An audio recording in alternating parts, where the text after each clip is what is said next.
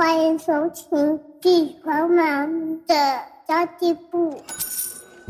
即便是忙碌的职业妈咪，一样能够打造出幸福的家。从育儿、财务知识到自我成长，我们都要样样精通。我是精算妈咪 Sandy Two，我会在这里透过自己自身经验的分享，以及访谈各个领域的专家达人，让你跟我一起打造属于我们自己的理想生活。Hello，大家好，我是陪你精算生活、创造理想人生的 Sandy Two。今天的这一集主题蛮特别的哦，因为我要来跟大家聊聊看直销哦。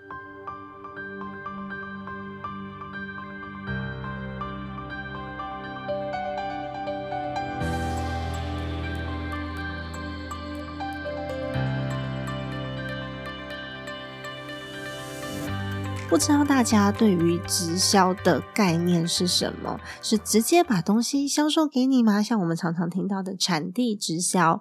还是呢，常常我们就会有很久不见的朋友告诉我们说啊，最近有一个很棒的机会，我要来报好康给你知道哦。这种呢，大多大家都知道，有可能是多层次传销。那究竟我们适不适合做直销？它是不是一个值得投入的行业？相信蛮多人都非常非常的好奇。今天呢，跟大家探讨这一集，是因为我们的妈咪共学的计划上个月就是在探讨这个主题，那参与的人还蛮热烈。的的确有很多人呢，是因为现在需要即刻现金流，所以他觉得我好像应该可以去找一个本身就已经有商品的这个单位，然后他只要是合法的，就可以支持我做被动收入。这样的想法到底正不正确呢？我适不适合这个行业？今天 Sandy Two 会用我自己的观点来跟大家来做一个小小的讨论哦。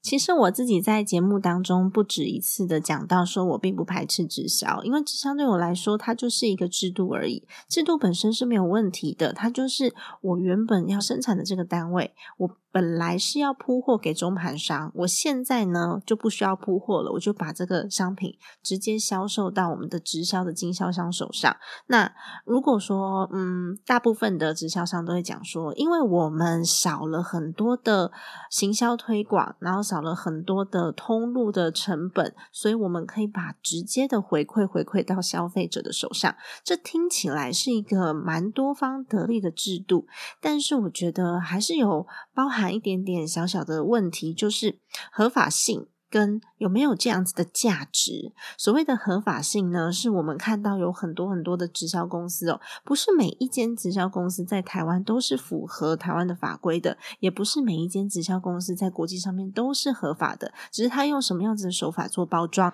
所以我鼓励大家，如果说你真的对直销很有兴趣的话，你看中的那一间公司，请你先去查查看它在台湾是否合法。其实台湾有一些法规是还蛮保护消费者。的，就是在多层次传销法里面呢，大家可以去查到那些规则哦，包含退货的规则，包含签约的规则，包含这个返还的这个规则，其实都有包含在我们的法规当中。那如果只要超过，我记得好像是呃三层以上吧，三层以上。就需要去登记，那我们可以上到网站上面去做查询哦。这个网站呢，其实大家都可以去看，它就叫做公平交易委员会。大家去查查看，你就会知道说它是否有登记立案在里面啊，然后它的制度啊。其实台湾是对多层次。直销蛮严格管控的一个国家，所以呢，我们在选择我要不要从事这个行业，要不要投入之前，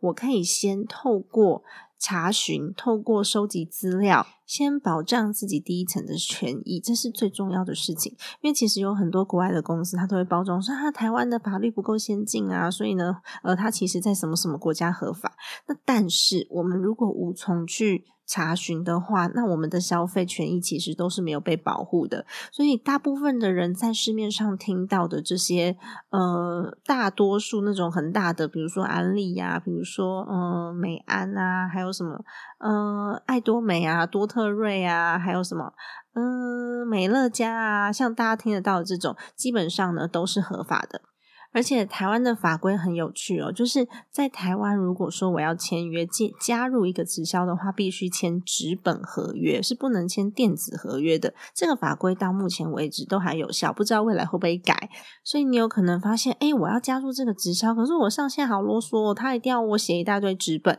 呃，对，其实台湾的法规是这样子规定的。那如果说他要你去做这些很复杂的步骤的话，那是正确的。还有另外一点就是，我在汇入金流的时候呢，我究竟是会进公司还是会进私人户头？这也蛮重要的，因为我曾经听过有蛮多的这种国外的直销公司，他们声称是因为台湾不合法，所以我们必须透过上线，然后才能把金流回到公司。这件事情是一件非常奇怪的事。我如果跟公司进行销售行为，为什么我不能够对公账？所以大家要去保持警戒心。接着呢，你必须要评估它的获利来源，真实的获利来源跟它返还在这些所谓会员的身上的现金到底是从哪里来的？有很多的直销公司呢，它的会员加入的这个入会奖金是很高的，那代表说它有可能有蛮多的现金流是来自于会员的加入。那如果它的销售奖金是比较高的，那有可能它的现金流大多数的来源是来自于产品的销售。那你们要去想想哦。到底哪一个东西才合理？如果说我的公司要真实获利的话，我必须有一个真实的产品，然后我真实的在做营运，才做盈利，我才有可能源远流长嘛，做一个比较长久的企业。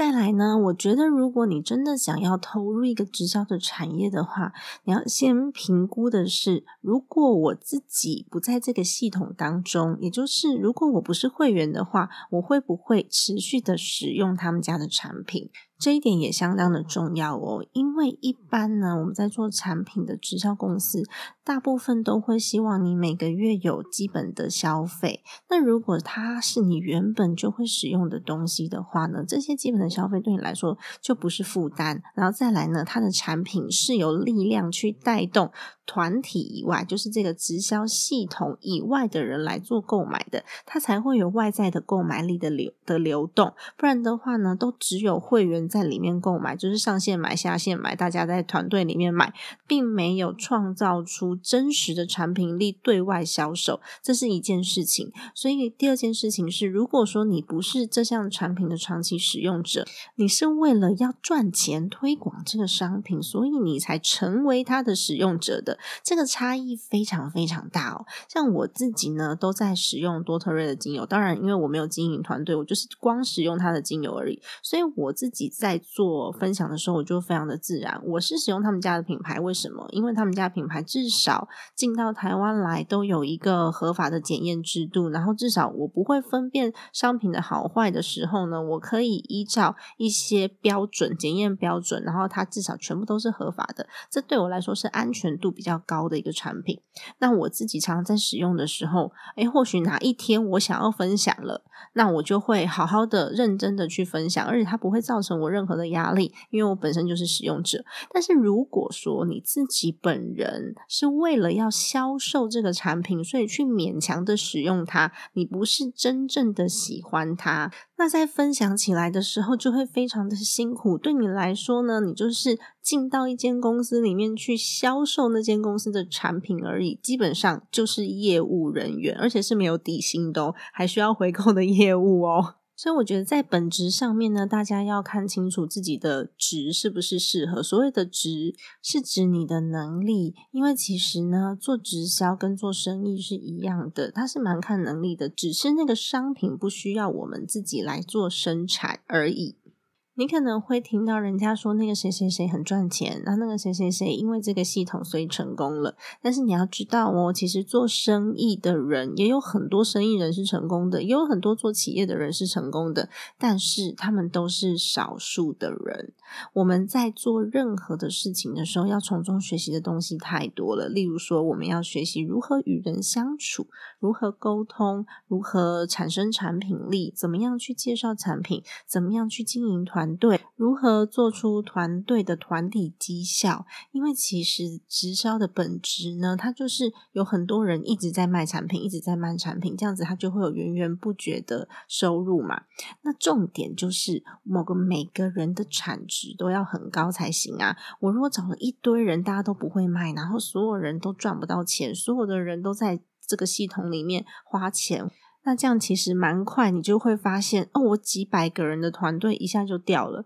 因为重点不是人头，不是数量，而是大家的产值有没有起来。所以其实呢，每个做直销能够成功的人，他身上都会有一些企业家的特质，因为他是经营者，必须去判断，诶，他的团队现在能力够不够，可不可以做互相的互补。所以它其实是一件长期的事情。如果你只是因为现在你觉得生活蛮辛苦的，所以想要找一个产品来卖，做直销绝对不是最快的方法，因为它必须要层层的去分润。所以其实你卖掉一项产品，分在你身上的这个利润真的是少之又少，除非是直接的销售，那倒不如你去找一个产品进货来卖，搞不好它的利润都比较高哦。所以我个人认为呢，比较优质一些的直销呢，它收的这个入会费其实不会到太夸张的高，因为它本身是靠产品。那如果本身公司在教育训练的内容，它都是先训练你去找人回来，然后只要找几个人，你就可以回本的这种，通常呢都比较没有保障，因为是靠人回本，而不是靠产品本身的力道。那其实是做不长久的，所以你选择比较好的直销系统，你也要看他的团队训练跟他的文化。其实真的啦，可以有持续的收入的话，前面要花的时间是非常非常长久的，要要做一个打底的。如果说是以人头获利的话，那其实它就是呃赚这个会员费嘛，它就是玩短期的这个资金的游戏而已。所以其实啊，直销的本质是经营团队，你才可以被动的一直把东西卖出去，一直把东西卖出去。而且你的团队要够强，你才有可能把这些优质的人留在里面。但我知道蛮多的那个直销，他的说法是说，哎，你只要找到一个厉害的。他下面他自己会带人，但是你要知道那个厉害的到底有多难找。如果你整个团队只要靠找到这个厉害的才有办法撑下去的话，那其实代表说你下面这些下线没有一个人赚到钱，那其实呢很快就散会了，大家拜拜，大家散会去找更多更好的出路，这样子。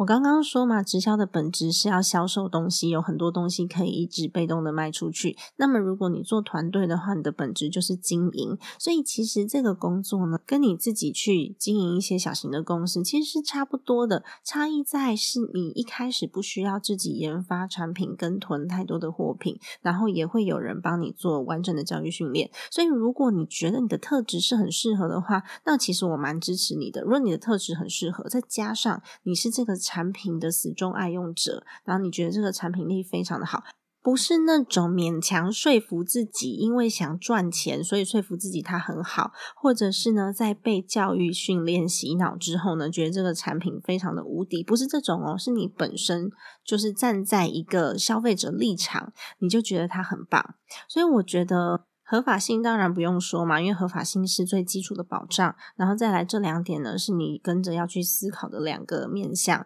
如果说都符合的话，我们再继续往下探讨。在上个月的共学里面呢，有一个算是听众粉丝朋友有提到说，诶，他其实是为了被动收入，所以他想要有一个直销的收入这样子。那是真的蛮多的直销公司都是把自己的制度。搭配着什么被动收入啊、财富自由啊这些关键字一起讲，但是其实我认为，如果你真的想要靠直销做到被动收入，你没有去经营团队，没有主动的去维护关系，这都是很难做到的。再来是直销是不是创业？我觉得这也是一个蛮诡异的一点呢。直销为什么会是创业？你是股东吗？你拥有股份吗？你可以影响公司的制度，或者是影响产品的研发吗？如果都不可以的话，其实我们就只是业务而已。为什么说是业务而已？因为今天公司的产品停售了，就是停售了；它制度改变了，就是改变了。那如果说我们已经累积了够多的人流，然后有够多的团队的时候，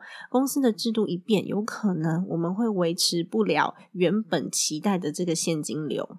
所以我个人觉得，我们不能够期待它是源源不绝的被动收入啦。它有可能会是一个收入没有错，但是它不一定是源源不绝被动收入。而且，其实直销真的不是创业，因为你手上是没有掌控权的，而且是一点点掌握权都没有，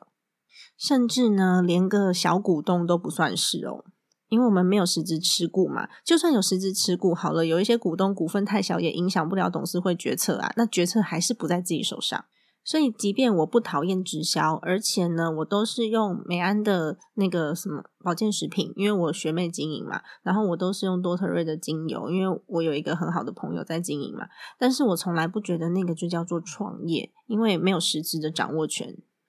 然后还有一种团队的经营方式是，他们会教你在社群媒体上面要把自己的生活过得精彩，把自己的生活过得精彩，就会有人来主动问你说：“啊，你最近是发生什么事啦？为什么你的生活可以过得这么好？”那我可以打破大家这个迷思，社群媒体上面的东西都是可以做出来的。所以我其实很不喜欢大家去分享。就是你的存折上面的金额啊，或者是跑车啊，然后名牌包包啊，或者是我旅游又去哪里玩，住多好的饭店，我觉得那些都还蛮虚华的。像我自己曾经有接触过一个做直销，那时候他做了九年，现在应该是十六年了。那个时候九年，现在应该十六年了。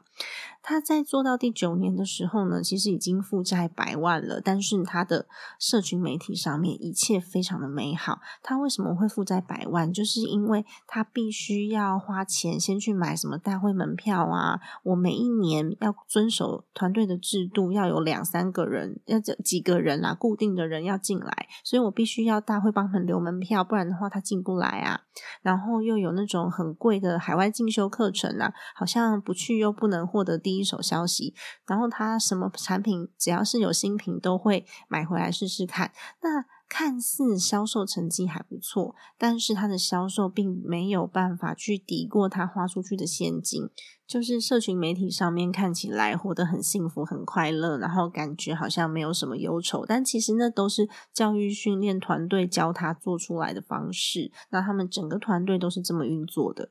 所以找到一个好的团队，有一个正面、真正给你成长机会的团队是非常重要的事情哦。为什么我会跟我学妹还有我这个朋友持续的在做购买？是因为他们的团队是非常正面积极的，而且我觉得呢，他们在销售上面是让我觉得很舒服的。像这样的话，就是我们正常在做生意，你也会有遇到一些好的保险业务员啊，跟你觉得哦，好像沟通起来。嗯，很辛苦、很不舒服的业务员，那推销信用卡的也会啊，有觉得说，诶，他很客气，我帮他办张卡好了，或者是诶，他好 push 我，我真的就不想要帮忙他，都会有这样子很极端的。所以选对一个团队，也对自己的发展来说是很重要的，不只是你那个朋友，而是这个整个团队它的运作方式是什么，这一点反而是更重要的。我跟你选公司要选对公司文化是一样，不然你进去之后就会很痛苦啊。所以大家在选择自己的斜杠的事业，不管是不是直销，你都要先清楚。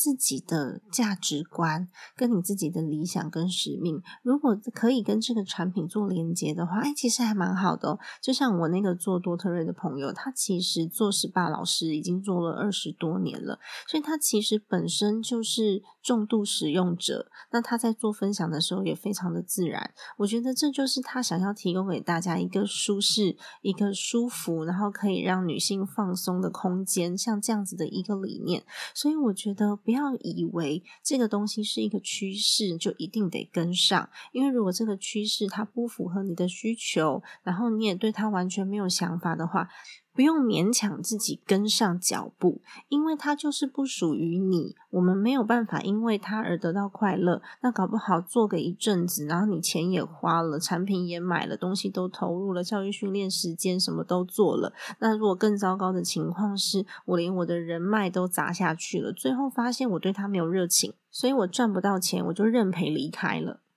那倒不如我们就花时间去找到自己真正可以经营长久，然后可以蹲低姿态去累积实力的项目。我身边其实有不止一个朋友把直销做得非常的好，但是他们身上呢都有我刚刚讲的特质。第一个是他们都是经营者的特质，在本业呢也都是中高阶主管，甚至是老板。那为什么要做直销呢？是因为他们真的热爱这个产品。所以在使用过产品之后，哎，既然都要买，就干脆把它转化成我的一个收入渠道。我不会说它是被动收入，因为对我来说，被动收入是真的躺着张开眼睛就会有的，才叫被动收入。例如说鼓励，例如说房租，例如说版税这种东西，是真的。我比较不需要做一些实质上的努力，我只要建构好就会有的，这个我才会称为被动收入。然后我也蛮不喜欢，就是常常会有人说一句话是：我们要辛苦这几年，就辛苦这一阵子，不要辛苦一辈子。所以呢，这几年就好好的拼，什么大会都要参加，什么活动都要参加，然后什么培训都要参加，然后一定要呃。实质上去使用的每一项产品，了解产品，我觉得讲这种话呢，对我来说不太负责任，因为你不知道每个人要面对的是什么。如果说我身边还有爸爸妈妈要抚养，我还有小孩子要抚养，那么我全心全意的投入，没错，有可能是这几年，但我有可能不会成功。那我就在这几年当中呢，去消耗掉我跟家人相处的时间。我跟先生增进感情的机会，甚至呢，父母亲年纪已经大了，他们可能也没有生到非常多年了。然后我还这几年呢，努力的想要赚到被动收入，然后未来才可以陪我的小孩跟父母。我觉得这根本完全跟我的价值观是背道而驰的，所以我不是很喜欢听到这种说法。所以我还是我自己的那一套，我把我的财务安全网架设好之后。我其他的时间跟我其他多余的收入，我就要好好的去照顾我的家庭、我的朋友，还有我的亲人，甚至我可以贡献给我在乎的人，一些社服团体都好。但是呢，我不要因为当下就想要这几年急着赚钱、急着累积所谓的被动收入好了，然后我就去牺牲了其他生活中该有的一切。所以，如果你问我一个答案，你想要跟我要一个答案，问我说直销到底值不值得做，哪一种直销才值得做呢？那我会回答你。如果说你已经评估过了，那么合法的直销它又没有任何的问题，它就是一般的公司，当然可以做啊，为什么不行？但是呢，要选择适合自己的方式，还有适合自己的产业来做，不要勉强自己去投入一个你不喜欢的东西，或是不符合你价值观跟生活观的东西，会做起来非常的辛苦。你有没有销售能力呀？你有没有带领一个团队的能力？尤其是带领团队的能力，有有很多人他。到最后，他在带领团队的时候非常辛苦的，因为只要人一多，问题就会非常非常的多。为什么我刚刚讲说这些反而当中高阶主管或是当老板的人，他们做直销反而容易成功，是因为他们身边的人的值。通常会比较好，就不会为了那些鸡毛蒜皮的小事或者是一点小利益在那里计较。所以大家都是因为我喜欢这个东西，然后我持续的做使用，那刚好它可以变成一个多余的收入渠道，诶，也还不错，分享给身边朋友也还不错。但大部分的人呢，在找直销下线的时候会找什么人？会找那种最近看起来很辛苦的人，或者是你觉得他很需要钱的人。然后你就告诉他说：“哦，我可以给你一个赚钱的机会。”通常呢，过得越辛苦的人越容易计较一些小小的利益，因为他过得很辛苦。然后再来是为什么他过得这么辛苦呢？有可能是因为他的价值观跟不上社会。那我觉得这种人在呃团队里面，如果说占大多数的话，我们在处理人际关系上面就会非常的累，有可能哦十块钱、二十块钱都跟你计较。这就跟我们在选择员工是一样的，我们选择团队就是在选择员工嘛。虽然我不需要支付他薪水。但是呢，他的确会影响到更严重的就是团队的氛围。如果说有一群人开始计较了，然后他们开始累积小团体了，哇，这个团队呢就会非常的难带。所以我认为，在直销的系统里面可以成功的人呢，他可能在各个产业都可以担任重要的职务。他的管理能力、沟通能力、团队组建的能力，甚至他的 EQ 情商，一定都非常的高，非常的优秀哦。哦，另外还有一点，就忘记提醒大家了。如果你要选择一个直销来当你的斜杠的话，你尽量要去选择有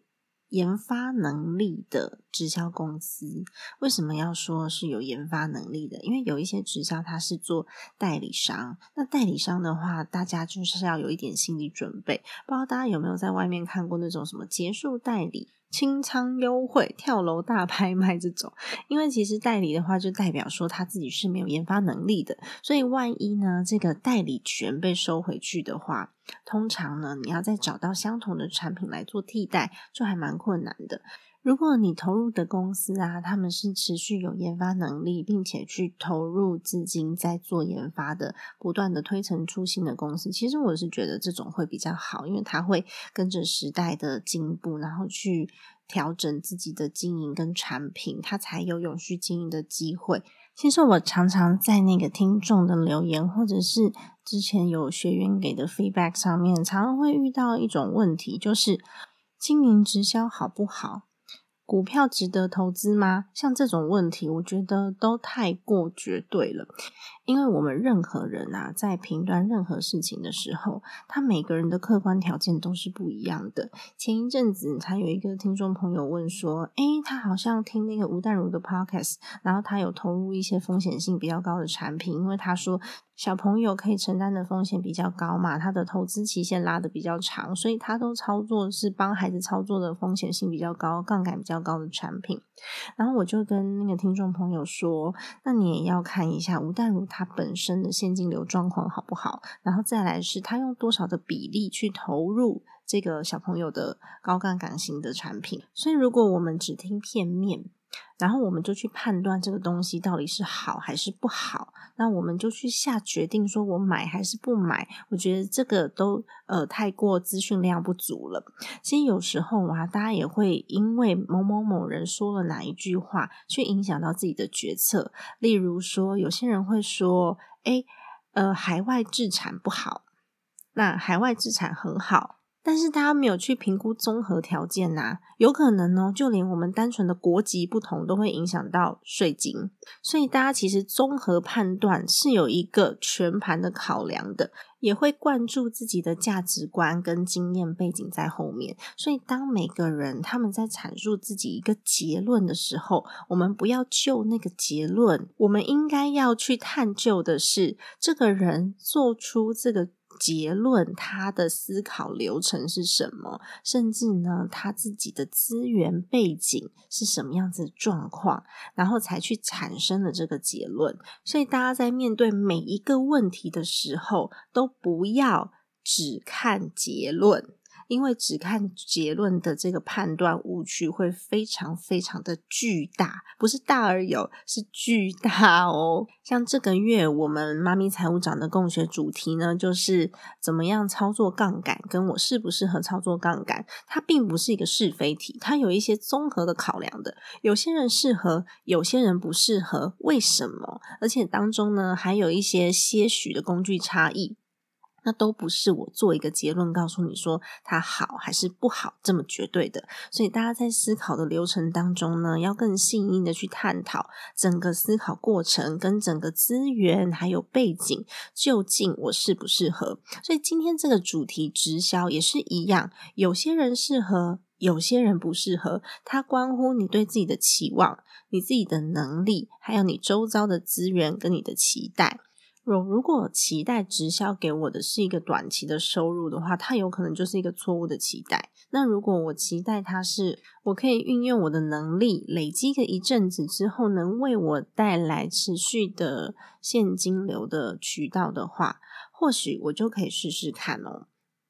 或是我本身是不是一个害羞的人呐？我有没有办法在大家面前侃侃而谈呐？如果没有的话，我能不能够？我愿不愿意去学习这些所需要必备的技能？如果说这些。通盘下来，你觉得，哎，我好像没问题，我可以试试看。我也喜欢这个东西，公司又是合法的。那其实我觉得呢，每个人都需要有不同的体验。如果你还没有过这样子的体验，你就可以进到团队里面去试试看，又怎么样呢？反正都是我们平常会做的事情，我们要学的能力跟我们必要的花费嘛。最重要的永远都是适不适合自己，还有我的初衷到底是什么哟。静下心来做判断，我们才会做出正确的决定。搞不好做完综合评估之后，你下去努力，你成功的机会就会倍增再倍增哦。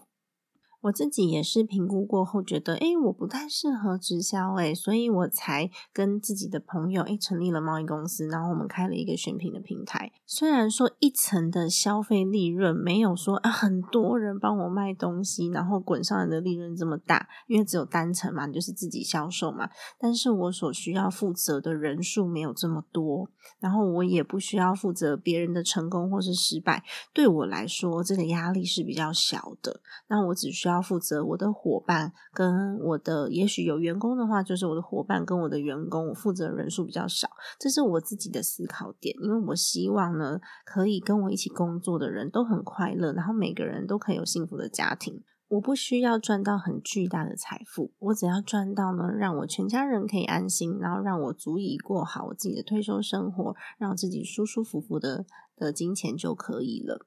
那在这里呢，我也是小小小小的 打一下广告哦。我跟我自己的朋友两位也是妈咪朋友，加起来六个小孩。哇，我们就是做了一个小小的选品平台，现在呢，目前先上架在虾皮上，因为它其实是我要动用资金最少的。然后我们来做一个测试，这个选品的平台呢叫做 Tender Life 精算理想生活。我们当中呢，是因为我有一个朋友做了十五年以上的数位行销跟商品的通路，然后他也是在做呃进口。不是出口，是进口。他说进口非常有经验，然后呢，多年来累积了很多厂商关系，然后可以直接跟大陆啊、越南啊这些工厂进到蛮多的蛮优质的物品。然后我们在想说，哎，我们就把它成立一间公司，然后来试试看。我周遭的妈咪们喜欢什么东西，然后我们也想要先省下官网架设的费用，先测试看看大家喜欢什么，所以我们就决定呢，要用虾皮来做一个先锋卖场。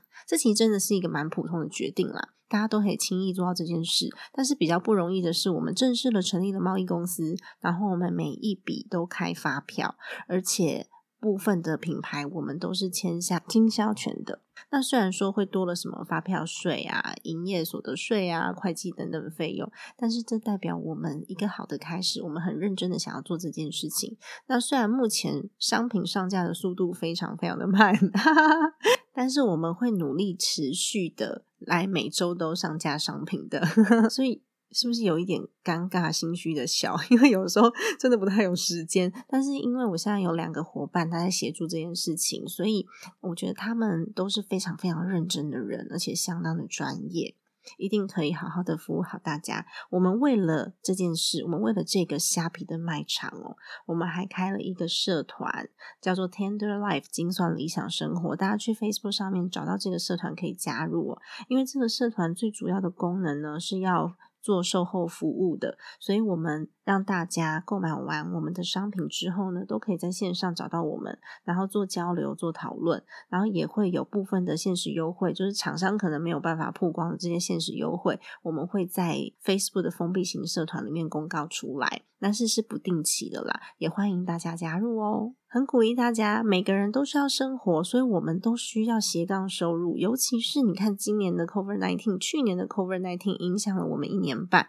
有很多人呢，呃，大公司。不管是大公司还是小公司，都受到影响了，裁员的、倒闭的，或者是薪水缩减的，然后业务缩减的都有。那大家都需要斜杠收入，彼此的支持是一件很重要的事情。直销适不适合你，我不知道，但是呢，我们一定要好好的定位自己，找到多渠道的现金流来源哦。那么，如果今天的节目你觉得还不错的话呢，欢迎你留下你的留言，并且给我一个五星好评。如果你身边呢恰巧有很想要做直销的朋友，欢迎你把这一集转给他收听，然后好好的去思考，到底做直销对他来说有没有帮助？如果有，我们就持续的投入；那如果没有的话呢，我们可以持续的去寻找更适合自己的斜杠收入来源哦。